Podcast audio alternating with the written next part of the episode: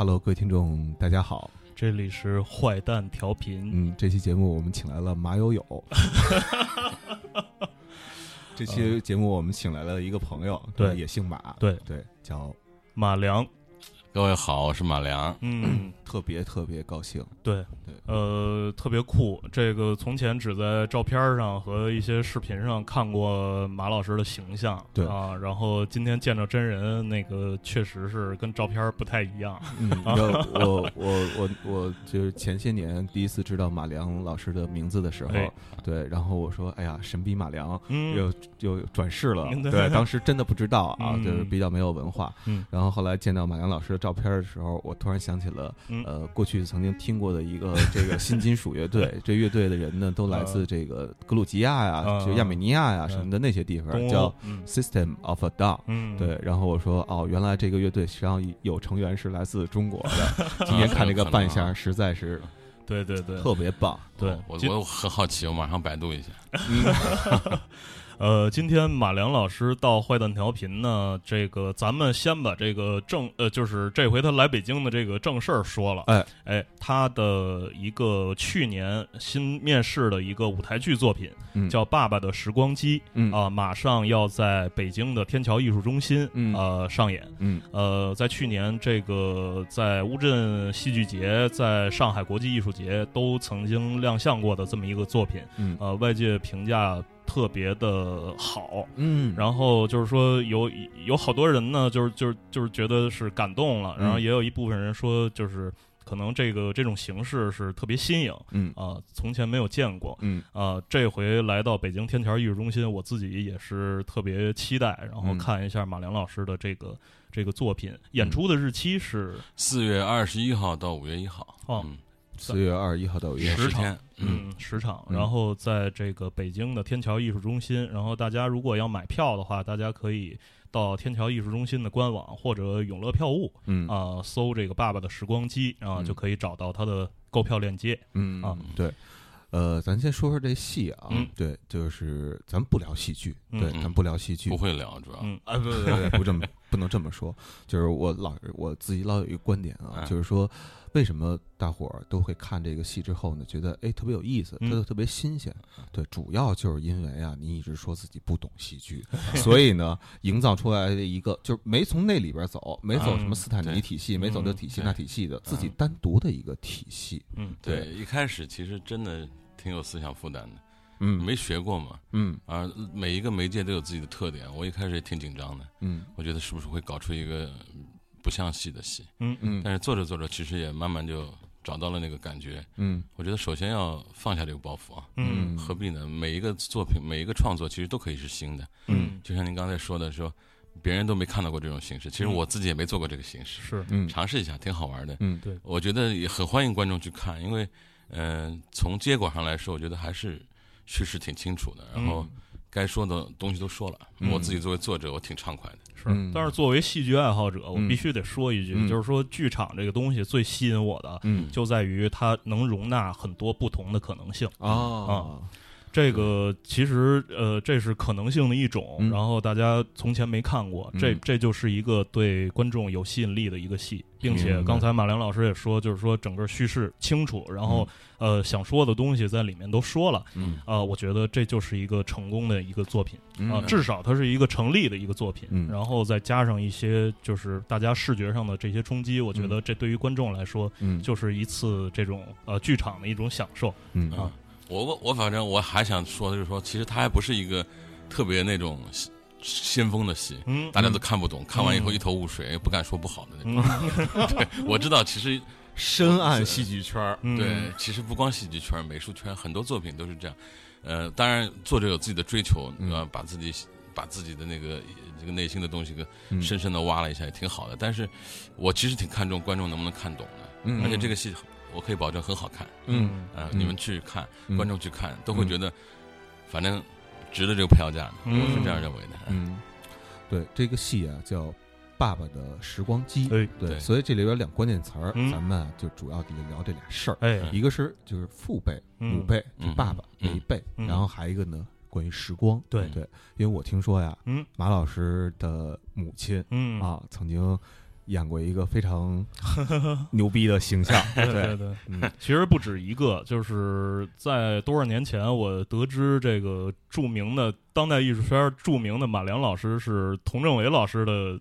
儿子，然后我其实我也是吓了一跳，嗯。啊，我就是说这个就是一个这么传统的一个在这个呃话剧，然后马老师父亲是搞京剧的，嗯。啊，就是这么传统的一个就是演剧的这么一个家庭当中，就出来一个搞当代艺术的啊一个孩子，啊，我确实是挺挺惊的啊，嗯，你刚刚说我妈妈名字童真伟，其实很多人不知道，嗯，但是说那个编辑部故事里头那个牛大姐，牛大姐可能就是很多人就知道，对对对，一下就鲜明了。形象对。九九十年代应该是九零年左右第一次放的，嗯，然后我妈在北京拍的这个戏，嗯，当时我也在，嗯，在北京，我那时候读我还在读美院附中嘛，哦，我过来看他们拍戏，那时候葛优还不是很有名，葛优、吕丽萍啊什么的，嗯，我当时看他们拍戏的时候，我就觉得也许这个戏很不一样，因为看上去好酷，他们的拍法都很特别，嗯，然后后来第二年就播了，那个时代没什么电视剧，嗯，是。你说。一每每天晚上占据屏幕的就是这个戏，这个戏特别火，嗯，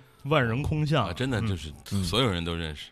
然后我那个时候在美院读书，我留了一头长发，嗯，是那种呃呃二流的没有混入摇滚圈的那种摇滚青年 那种感觉，你知道吗？那会儿也瘦哈，是吧？对对对，其实看上去挺像的。嗯，然后我跟我妈出去，我妈都不让我靠近她，因为我妈是很受人爱戴的演员。偶像包袱是吧？哎，真有偶像包袱。我妈跟在菜场去跟我说：“你离我远点，你看上去特别不正经。”我说：“好好。”哎，我妈在前面走，然后买菜的阿姨们就拿菜往我妈的筐里扔哦，真的，这不夸不夸张。那个时候人也淳朴，对对对。然后大家就是本来就买菜的地方可能就认识我妈，看到那个戏了之后啊，就特别热情，嗯，挺好玩的，嗯。呃，其实大家那个如果呃知道马良老师这个形象的话，就是也很难想象一个土生土长的一个上海孩子，嗯，就是。就是长成小伙子之后会是这样的一个形象，嗯嗯，对。然后那个聊聊，我觉得聊聊童年，因因为呃，童政伟老师包括马良老师的父亲，这个都是就是父父亲是搞京剧的，母亲是做话剧的，嗯啊，就是小时候你的童年是什么样的？嗯，很魔幻，真的，嗯，嗯，我讲个故事啊，嗯比如说。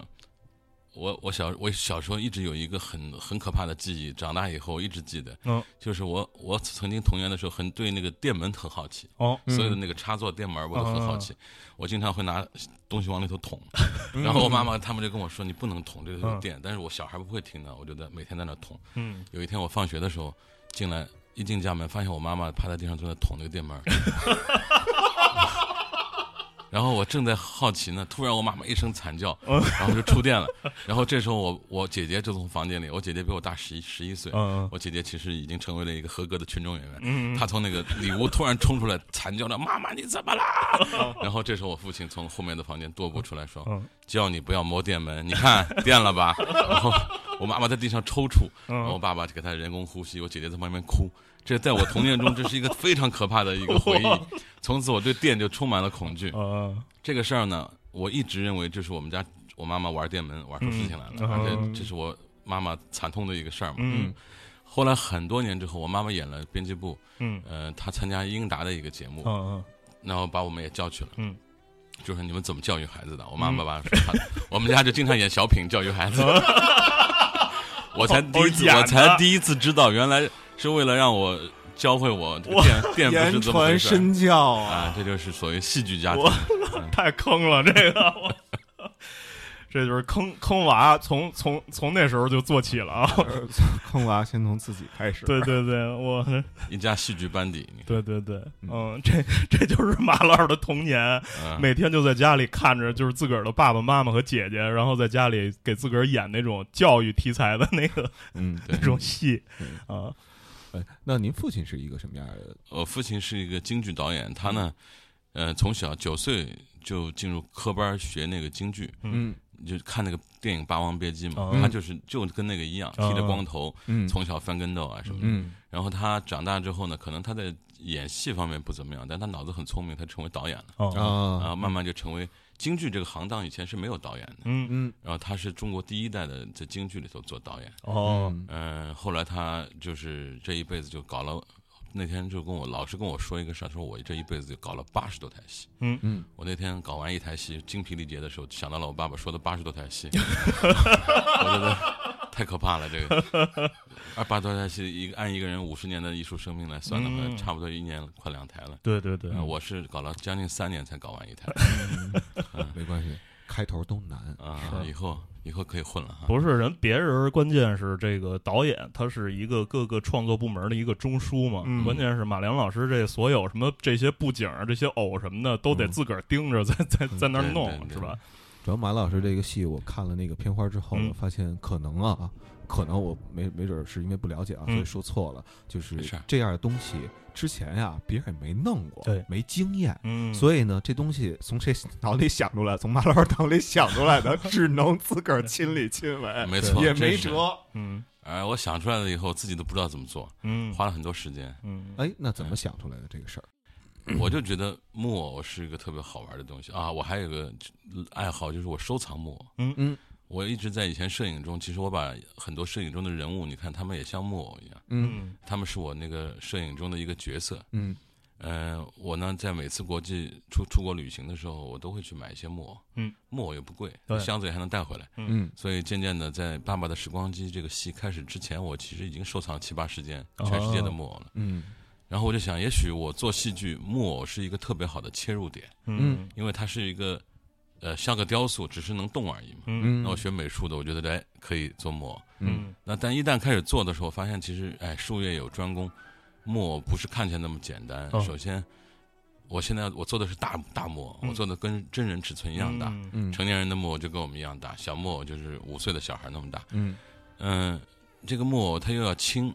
不能重，重的话在舞台表演上很累。嗯，那他那那要牢固，因为演员在舞台上撒欢儿，动作非常大，有可能会把木偶搞坏。嗯，所以这个各种各样的难度，最后花了比较长时间才能完成这个作品。嗯嗯。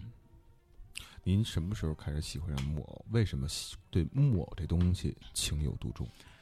嗯，哎，很很漫很漫长的一个说法了。嗯，首先我我小小时候我们。那个你知道以前都是大院形式吗？对，嗯，我们那个上海文艺界的人都分配在一个大院里住。嗯，我的邻居是上海木偶剧团的看门看门人，嗯，他的孩子跟我一样大，嗯，所以我在暑假期间呢，老是跟他小孩就一起去木偶剧团看他们做木偶，嗯，包括演木偶，嗯，我总觉得木偶呢也是我这个童年阴影里的一部分。哦，我想，哎，我想这个木偶他们做的好难看，我当时想，嗯。他们那时候做木偶做的真挺难看的，嗯，我想我以后要做好看的啊，嗯，然后后来呃收藏木偶，加上等我想要尝试戏剧的时候，木偶就好像成为了这个一定要做的事情，好像只能这样做，加上匹诺曹，你想，我小时候那个时候童话，匹诺曹是很重要的一个童话符号。我记得我小时候看过一个，我给我留下一个特别恐怖的印象的一个木偶电影，叫《小铃铛》，我靠那个。小铃铛其实是六十年代就完成，嗯嗯嗯，我小时候看的都已经是第二版了，你们看的应该第三版了，对对对，它是很无数的青少年的噩梦，他做的挺恐怖的，真挺恐怖，太可怕了。我小时候也挺怕他的，我当我当时说的那个难看木偶就是他们，他们，嗯。嗯，然后那个我加上我我们家传统挺喜欢做东西的，我爸爸就是很喜欢，就手工这一块特别强，嗯，我爸爸呢，他其实没有美术功力，然后他做就。我现在我看来是非常粗糙，但是他做东西挺有生命力。我给你讲个故事。嗯，然后我们家以前住的房子呢是朝北的，或者说是朝南的，呃一个角度，但是呢被。旁边的一个房子挡住了，所以它永远没有阳光。阳台阳台没有阳光，嗯，所以我们家衣服老是阴干。上海那个潮湿，对对，衣服阴干会有一种有一股臭味儿。对对对。然后我妈妈就一直抱怨，那个时代不能买房子，国家分你房子就是这个房子。嗯，我妈妈的抱怨就成为我爸爸的一个心病，我爸爸就就开始设计了。然后在我妈妈出 出去演出的一一个月里头啊，就带着我，呃，到各种旧货市场、自行车那个铺子去搜那种各种各样的机械。嗯，然后他把一个。废的自行车改装成了一个手摇式的一个齿轮传动系统，嗯，然后呢，到对面一个大楼，也是因为那一个院儿全是文艺界，嗯，对面呢，我就记得那个楼里头有一个作曲家，正好跟我爸爸在合作一出戏，嗯，他听命于导演，不敢说什么，然后他跟人家家说，在你们家外墙上打一个洞，挂一个滑轮，可不可以？那个阿姨也没办法，只能同意。然后他在那挂了一个滑轮，这个滑轮到我们家直线距离，我估计是五十米左右。哇！他把这个滑轮和我们家这个手摇式的这个齿轮机之间就做了一个自行车的链子。哦。然后他在这边摇这两个把手呢，这个链子就传动了嘛。嗯。他就可以把我们家所有的衣服就挂在这个链子上，就传出去。传出这个阴影，一直传到整个大院的空中，全是我妈妈的内衣啊什么。然后第一次使用的时候，就是我正好我妈妈洗完衣服，我姐姐妈妈的这些女士内衣，我爸爸就把它传出去了，传到整个大院上空飘满了胸罩啊什么。我妈妈当时就怒了，就说：“搞什么？赶快拆掉！”当时当时我跟我爸爸做了好久去完成这个作品的。嗯。但是我爸爸也是个妻管严，没办法，只能拆掉。后来就是像这种创作，这种这种类型的创作，深深的影响了我，所以我经我经常做这种很疯狂的创作啊，是吧？就是都是各种夹缝中求生存，然后给逼出来的，逼出来的。都是生存，对对对，不为别的，嗯，特别的，现现在其实听起来特别的有趣，因为我我从前我大学是在上海读的，然后我就是。对上海那种民居，就是那种老百姓的生活，其实还是比较了解。虽然我们学校在郊区啊，然后那个，但是经常进城看个演出什么的啊。然后就是看走到那个里弄，然后看到他们上边的那个，就是每个窗户都有一一个大铁架子支出来，然后上边有几根竹竿嗯，然后所有洗完的衣服呢，都给穿到那个竹竿上，然后。放到外边，嗯，然后一旦有太阳，嗯，然后所有家的这个这个竹竿上晾的全是被子，嗯啊，就是说有太阳，然后要晒晒被子，然后否则时间长了就就是发霉，然后对对健康不好。上海潮湿嘛，对。然后现在因为就是在上海住那种新的楼什么的，家里边都有一些暖气，然后包括冬天如果那个觉得冷的话，可以置办一些电暖气，包括甚至于自己弄弄弄采暖。从前是没有的，上海冬天非常非常难过。嗯啊，就是刚才听马良老师讲的这个，大家就是可能哈哈一乐，这是一段子，但是这这是上海人的当时的普通老百姓的真实生活。对啊，嗯嗯，上海很多魔幻的，我我我刚刚想起来，所以叫魔都是吧？魔都魔都，还真是。不过我觉得从我的。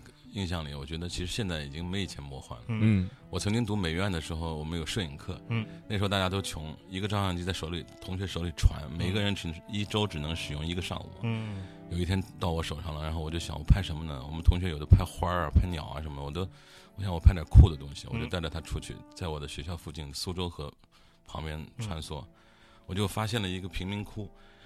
嗯，应该我后来我。多很多年之后想，我觉得应该是船民，就是那些船上收旧收废品旧货的人，几十年来，他们把自己的废品收到那里，然后拿拿这些废品搭了一个街区。哦，这个街区，我现在我跟你们描述，它拆掉了，已经再也不存在了。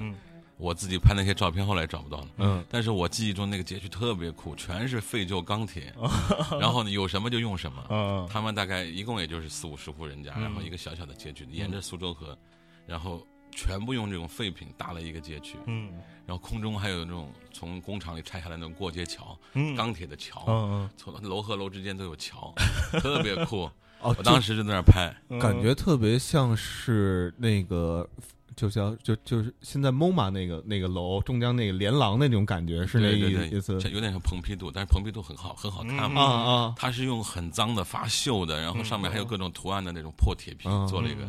啊，每家男人都这样做，可能不知道为什么统一的风格。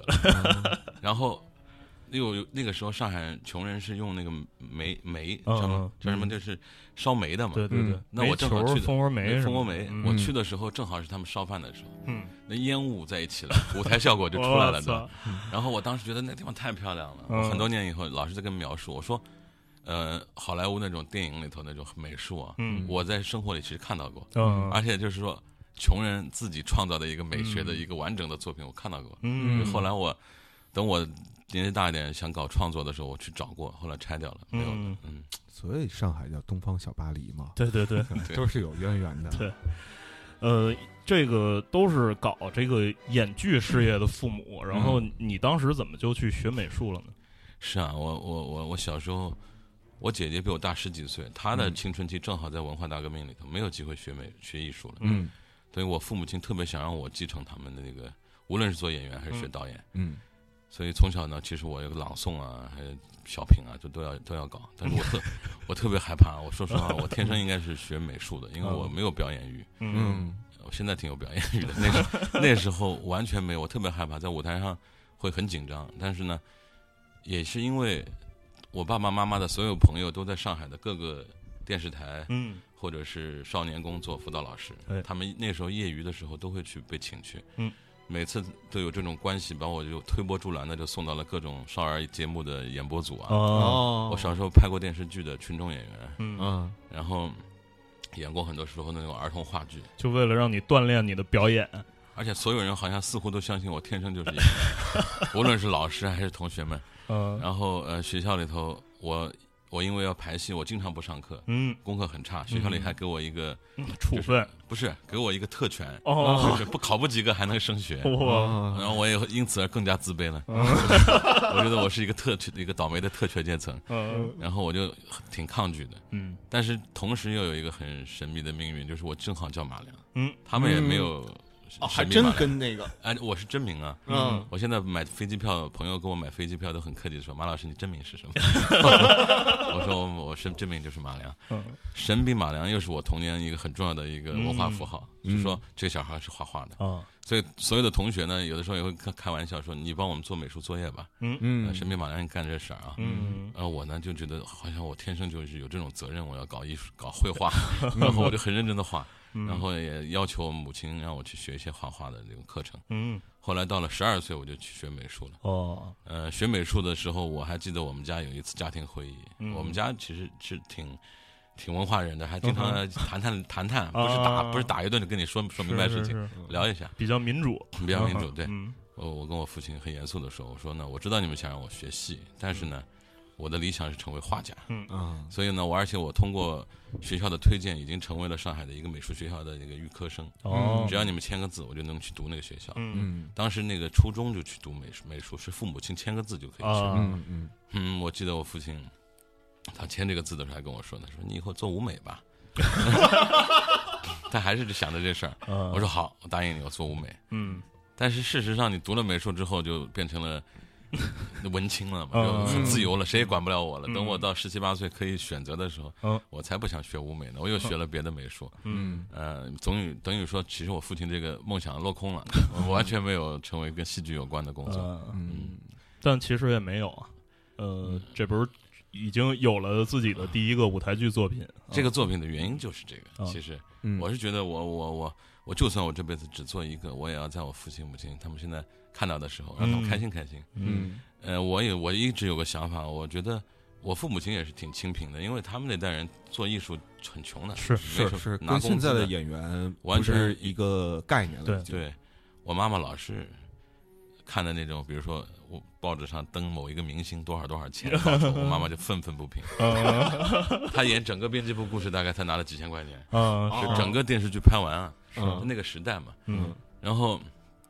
然后我想，我们我其实我们现在做的美术工作也不是特别有钱。嗯，那我说，一个艺术家的家庭里头的一个学艺术的孩子，能送给父亲母亲最好的礼物，是不是一个作品？嗯，在我看来，好像这是最顺理成章的一个东西。嗯，所以我就有这个想法。嗯，然后包括我跟朋友们讲了以后，我们也有一些我身边的一些朋友特别支持。嗯，呃，有一个朋友就叫利安文化，他们也是支持了我很多的资金上面。嗯，然后呢，我身边的很多。呃，本来就是搞搞创作的各种门类的朋友，嗯，也听说了以后，他们也呃觉得这事儿挺好的，他们就一直在帮我，嗯，呃，这几年来其实都好多帮助，嗯，都是很多儿子女儿的帮助，他们有这样的一种感觉，就是这个戏它有美好的部分，啊，嗯，我这个故事也是讲父子的，嗯嗯，那呃，简单聊聊这个剧的这个大致的这个剧情吧，嗯啊。这个戏呢，讲的就是一个爸爸很老了，然后得了老年失忆症，嗯，就是老年记忆障碍，他之前说的事情过一会儿就忘了，嗯，反复的在不停的念叨一些东西，嗯，然后呢，儿子呢是一个幻想家，嗯，他相当于一个嗯呃，做梦想家，然后造要打算造时光时光机，他想造一台时光机，让爸爸呢跟他一起穿梭到过去，看他们的童年，嗯，重新重温一遍他们的两人的一起经历的岁月，然后可以帮爸爸恢复记忆，就是这么个事儿，嗯，但是时光机其实做不出来，嗯，生命也不会被改变。那么他最后的整个这个故事呢，其实是还是现实的，嗯，时光机这个东西是个浪漫的意象，嗯。那为什么这次想到说用那么多跟齿轮什么的有关的东西？嗯，对，时光机其实是一个很蒸汽朋克的意象。嗯，这世界到现在为止没有人能穿梭时间嘛。嗯，而其实时光机又是很多很多文文化艺术类的作品中的一个符号。嗯，因为其实穿梭时间好浪漫。是是。如果我们能回到过去，改变过去，或者说我们突突然凭空就可以去未来，嗯，知道自己将来会变成什么样，嗯，这都很浪漫。但是谁都做不到。嗯，所以这个意象本身。就很像蒸汽朋克文化里头的那个感觉，嗯，它有点浪漫，但是呢又很不合不切实际，嗯，有点天真，有傻乎乎的，嗯，还特糙，哎，特糙，对，蒸汽我蒸汽朋克的用很多齿轮，我在舞台上我觉得这个意象我用到了，但是我没有用那个，呃，他们他们蒸汽朋克还有一个特点就是用那种维多利亚时代的服装的感觉，嗯，我这倒是没有用，我觉得我们文化中没有这个，但是我把这个机械。工业革命那种机械感用了一下，嗯，改用旗袍，没有，我用了太极服哦，但是我用的很好，所以也不不显得做作，很好玩，嗯，很期待，很期待，对，嗯，这是我觉得就是看这戏剧介绍当中啊，然后这是因为你知道吧，戏剧啊离现实啊走太近，嗯，反倒就。不好玩，没劲了。对你每天过得已经很，对对对，是吧？然后又有一戏，告诉你你呀就这操性，这太难过了，实在是。对，嗯，我以前做摄影的时候，嗯，就经常就是说，在刚刚开始早期啊，嗯，零几年的时候，他们说摄影不就是应该是现实的吗？你这种摄影是剧照。我那时候有大量的、大量的那种专业压力，嗯，很多人就说你这个不能算摄影，你这是伪造的，不是现实。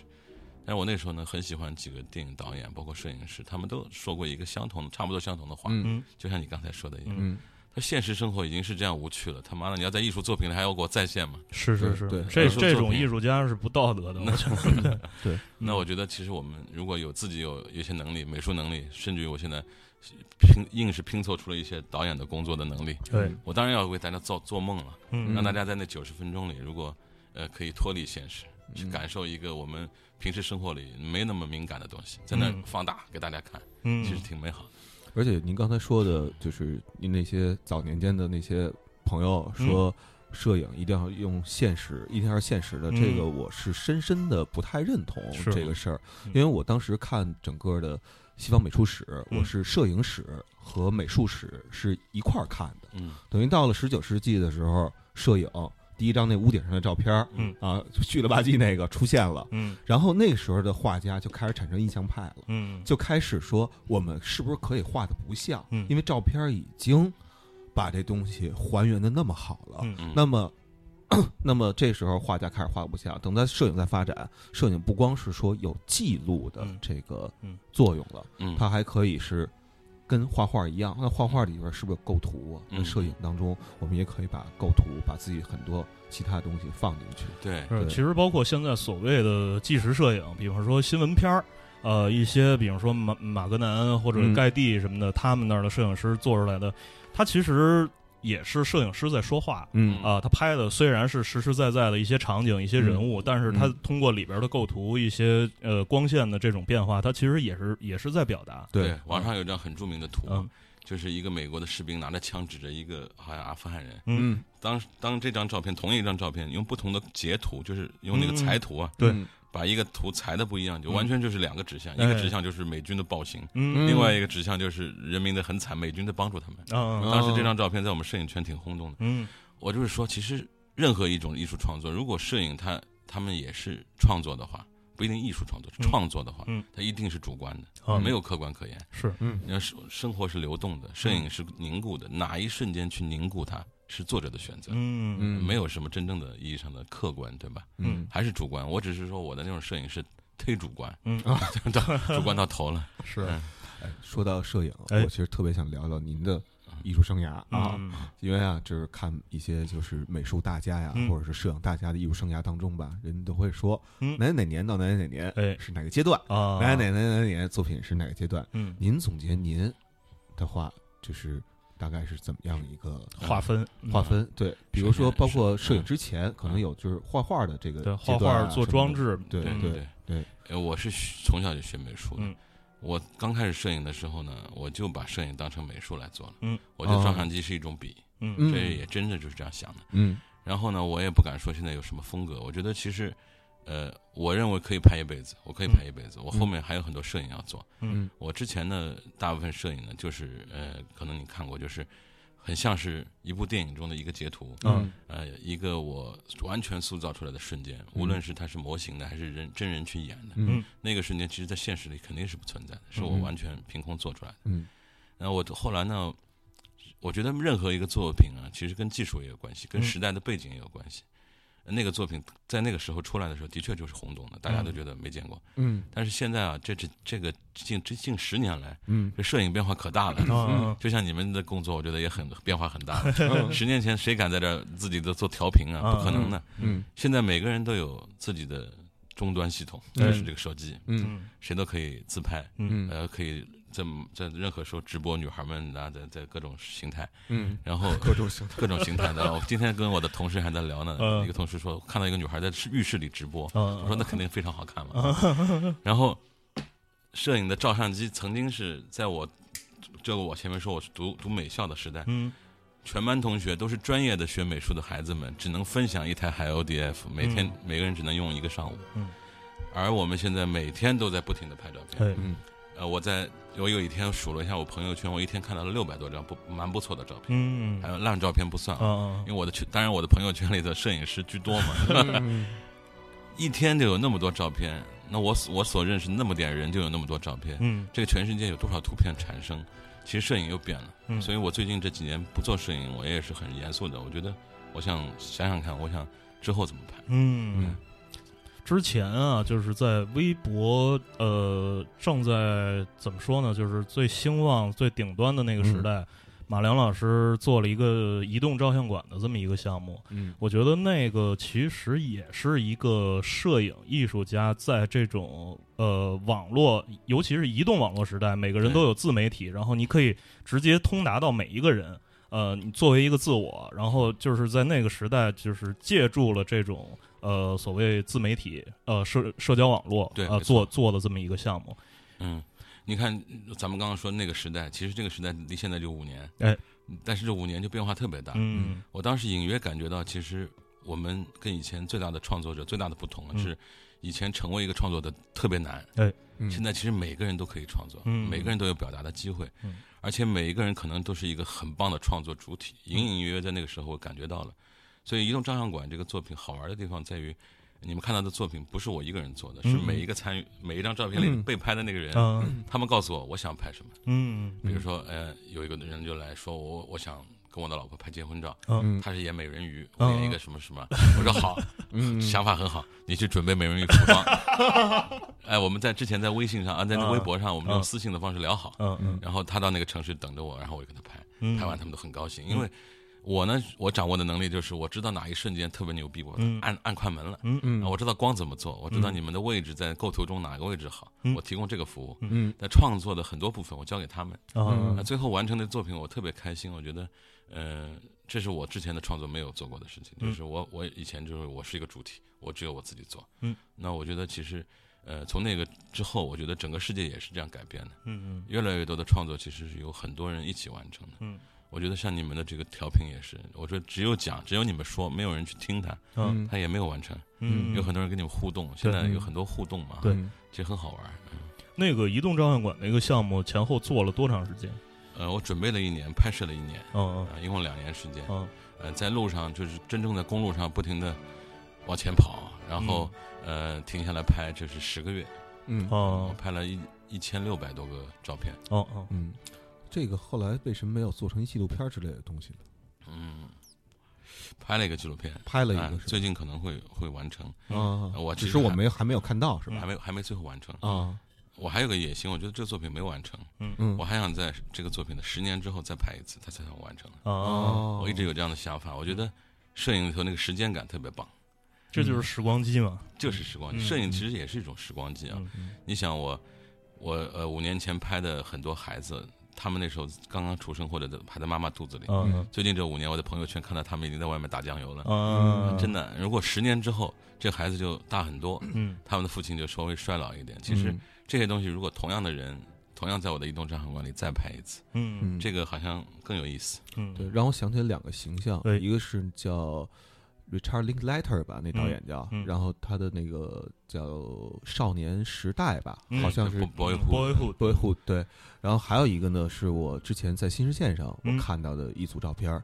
他们拍的是父子嗯和车，嗯就是爸爸年轻二十多岁的时候，带着自己就是领着的那啊。个抱会抱着的那个孩子，嗯然后和一辆车，嗯。当时他们家里头用一辆车做一合影对，然后等应该是二十年之后，好像是，是。然后等孩子一长大了，爸爸已经四五十岁了，然后还是在开这辆车，然后再拍上照片对。父子这个话题啊，我觉得其实是一个就是聊起来特别特别疼的一个话题，嗯。就是因为我小时候看过一个就是呃大陆的一个杂志转载的一个国外的一个连环漫画，就叫《父与子》。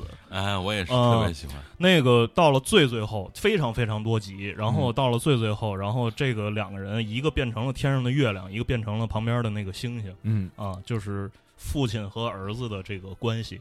哎对这个作者啊，嗯深深影响了我。我我的童年时代，我是七十年代初出生的。嗯嗯其实那时候文化作品很少，嗯都是经过党挑选过的，对吧？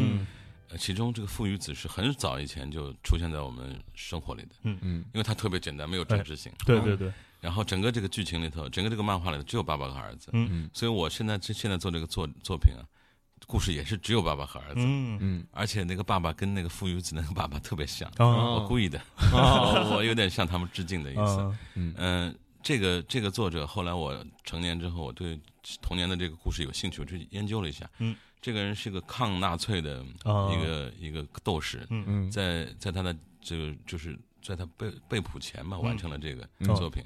他后来就死在纳粹集中营里。啊哦，啊，然后犹太人。你就你嗯。对嗯。你再去，他不是犹太人，哦。他是一个雅利安人，但是他反对纳粹。哦，嗯。所以也跟着一块进去了。你最后说他他那个嗯。那个星星啊嗯，其实他最后的作品，啊他有一种告别在里头。啊然后哦我听的时候就特别感动，嗯嗯，就是知道自己该到了。差不多了对对，刚才咱们还就是录节目之前，嗯。就聊到齿轮啊，聊到就是说那个之前看到那个小宣传片儿，嗯，提到另外一个名字，啊，这动画领域的一个大家，对啊，史云梅耶，嗯。对，你说你也非常的，特别喜欢，嗯，呃，一个是史云梅耶，还有一个美国的叫奎氏兄弟，嗯你可能也知道啊，嗯。他们一对孪生兄弟，他们都是用这个呃死的小木偶啊，嗯。或者是娃娃的头啊，嗯。或者是一些泥塑，嗯。然后通过竞格竞争动画或者说定格动画的方式，一个嗯。一个拍，把它拍成动画片。嗯。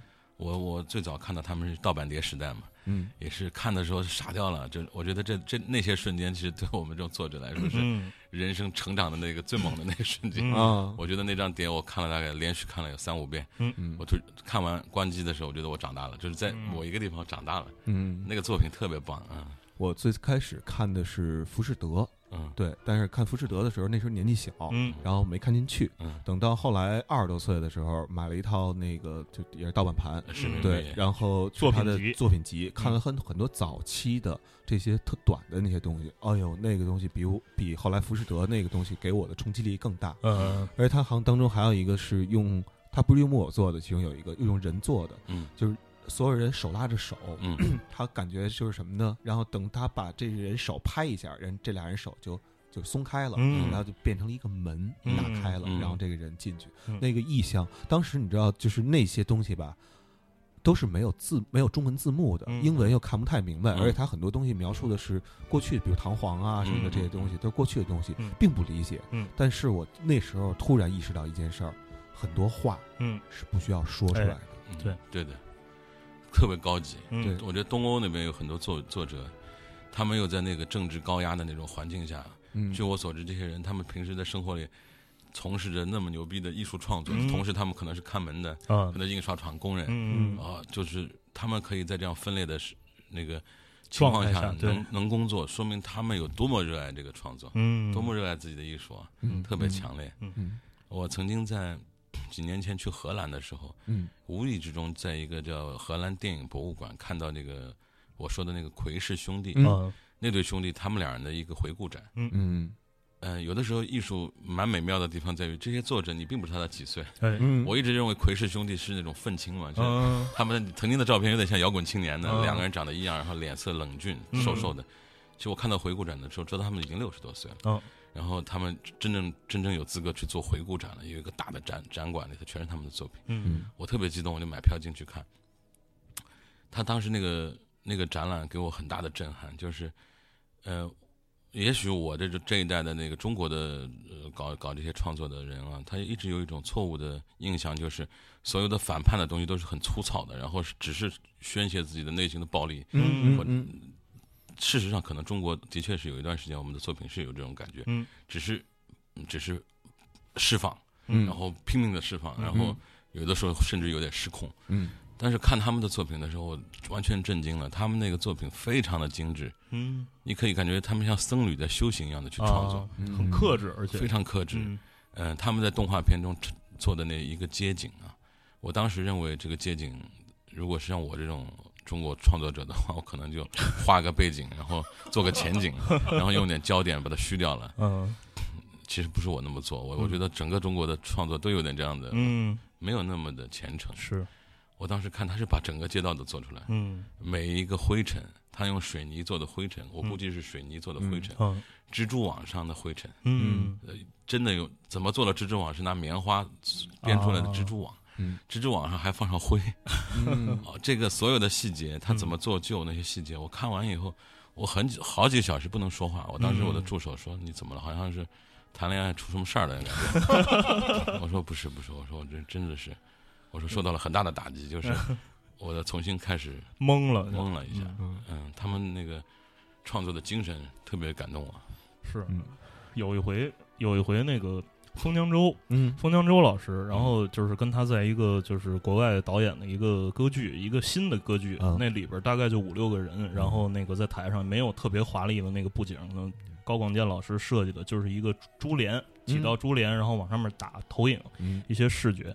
然后那个在在在那个期间，我跟封江洲老师聊天，他说，这个做戏这个事儿啊，中国的这个这些导演就习惯性的，每过几分钟要给观众一个刺激，嗯。啊，就是说那个每过几分钟就是要说一个事儿，让让让观众振奋一下，嗯，但是老外做戏，他们就是用一部作品就说一个事儿。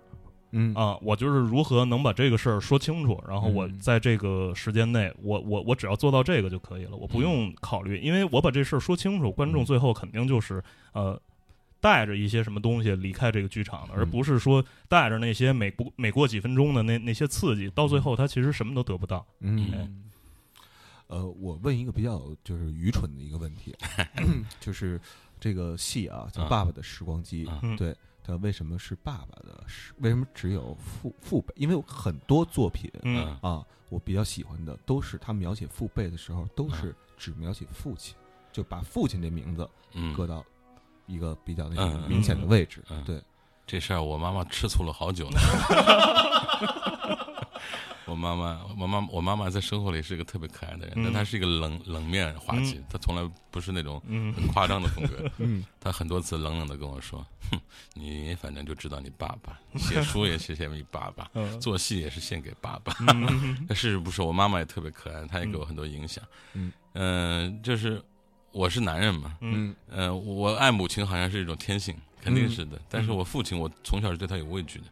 他是一个曾经让我感觉到很可怕的人，嗯，然后呢，我不理解他，然后他呃给我一个很大的阴影，在小时候他是一个很暴力的那种导演，我爸爸是天生的暴力型艺术家，就是火烧的脾气，骂骂人的时候，整个楼都要出来看我们家出什么事儿了那种。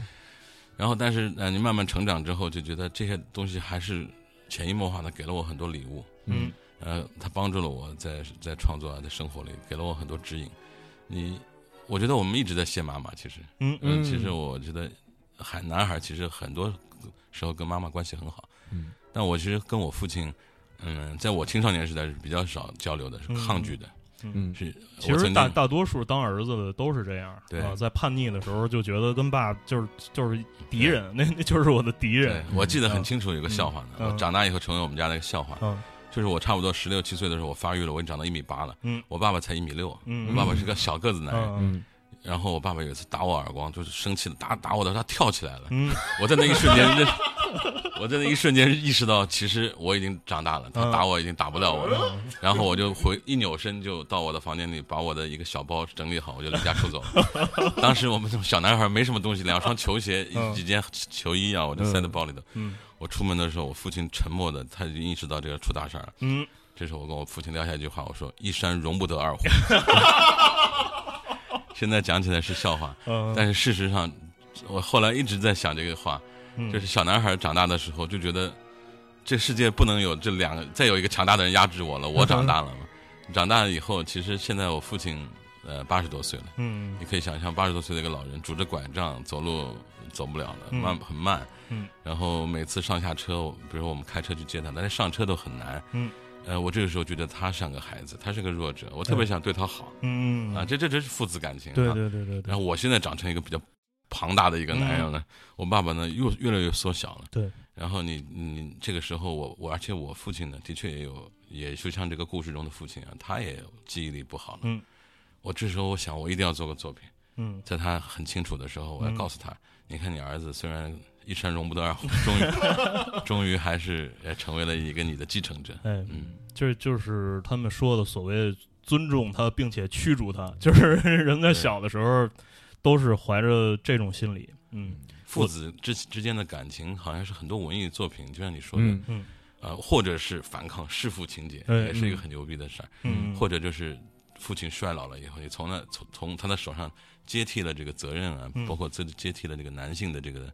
这个这个很多东西，嗯，是我记得我第一次，我觉着我爸可能打不了我了，是那个我大概上高中的时候，也是十六七岁那时候，我爸就是早上因为一什么事儿，因为那一阵儿他脾气也不太好，嗯，估计也是更年期什么的，这这种就是男的这更年期好像更起来比女的还还厉害，是吧？然后早上起来因为什么现在比较明显，对，冲着我就骂，然后我就顶了他一句，然后过来就是。直接那个伸手要抽我，然后结果就是我那胳膊啪这么一一挡，然后就是给他震出去了，就给他啪就震出去了，然后他就气的，当时就闭上眼在一边就不说话了。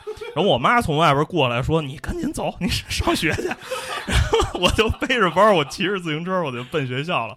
但是第二节下课的时候，然后我发现我爸出现在我们班门口，我说：“怎么着？追过来 要打我？”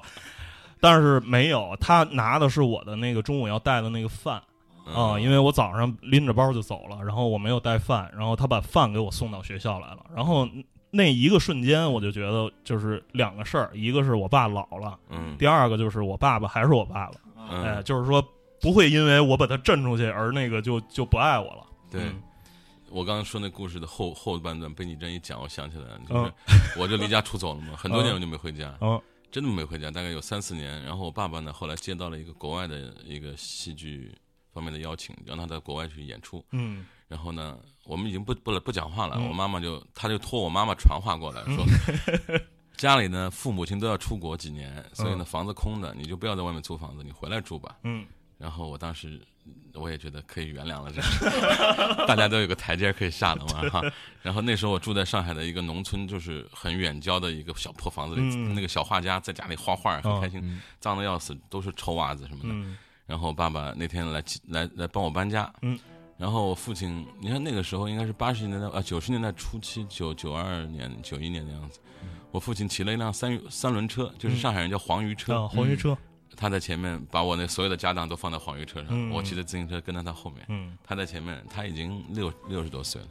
哎呀，我当时看到他背影，我想啊，其实这就是爸爸和儿子吧。我想我将来长大了以后会永远记住这一幕的。其实我还是记住了，的确记住了。对。就是让我让我想起时光啊，对对对。对，让我想起一个就是从前陈佩斯和陈强他们演的一个那父与子那系列，嗯，然后有一个是逼着陈佩斯去参加高考去，嗯，然后考试考着考着人家睡着了，后来。后来那个对给给灌茶叶，说不行，这不管事儿。邻居咖啡，对对对。然后就是最后那陈佩斯就在那个那个三轮车后边就在那睡着，然后陈强就在前面蹬着 蹬着那三轮车，然后旁边那配那音乐说说是那个拉车男拉车男什么儿子坐车爹拉套什么的，对，就是就是这样一个画面啊。呃，其实想起来还还真是，因为我觉得十几岁，可能包括到二十几岁，可能都不会有这种感触。嗯啊，就是可能到三十岁以后，然后父亲衰老了之后，就是这种会越来越明显。你会发觉父亲对待你就跟小时候对待你就不一样了。嗯，儿子基本上小时候都挨过爸爸的打，对吧？然后爸爸就是觉得你是他的一个家庭成员，也是家里边一个呃归他管的这么一个东西。然后，当然就是大多数爸爸都管不了妈呀，呃，就是对。然后后来这个三三口之家基本上成为标准配置之后，就是就管这孩子，然后就是爸爸就负责这个就是比较威严的，就是比较厉害的这这一面。然后那个等等你长大了，他发现就是这真长成一个人了啊，他会你抽烟，他会递递给你根烟，然后就是。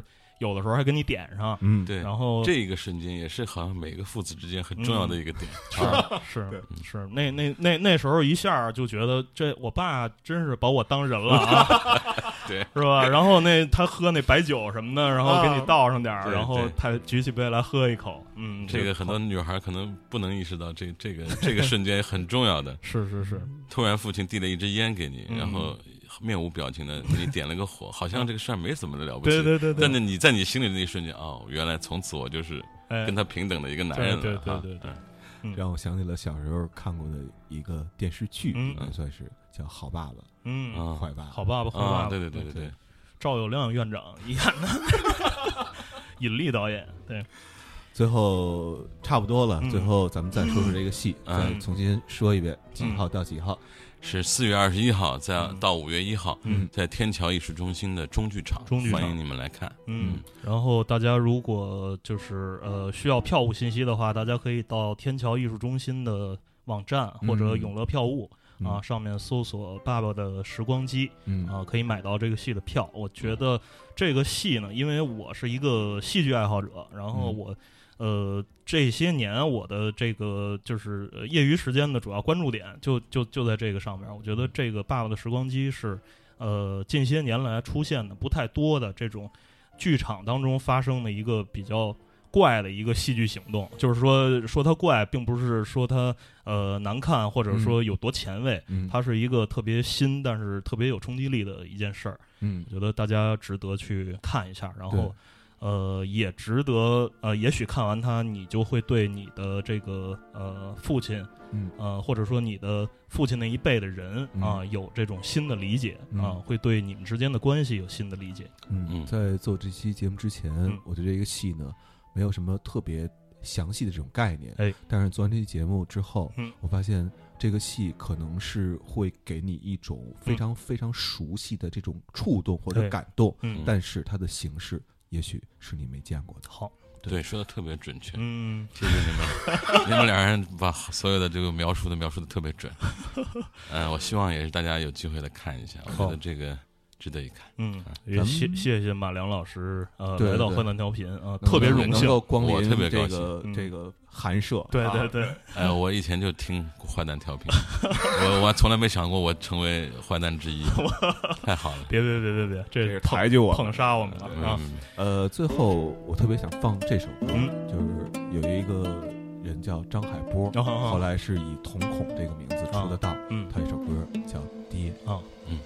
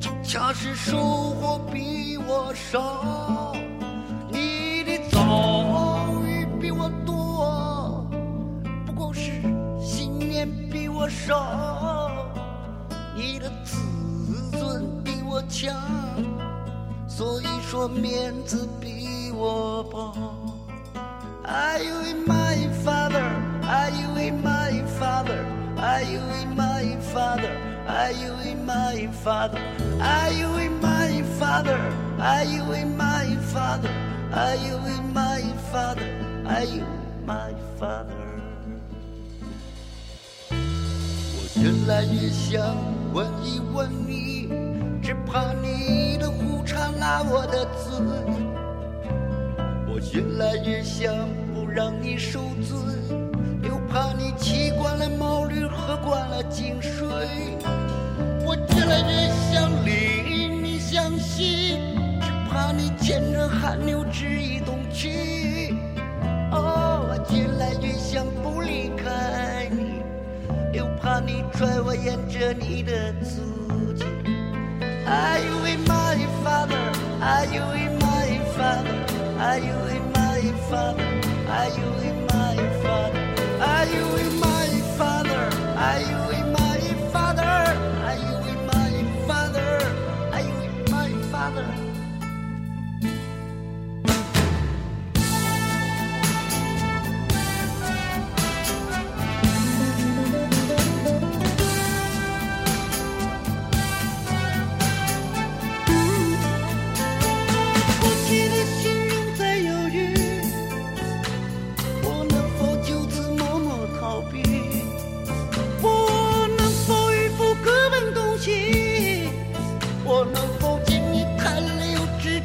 be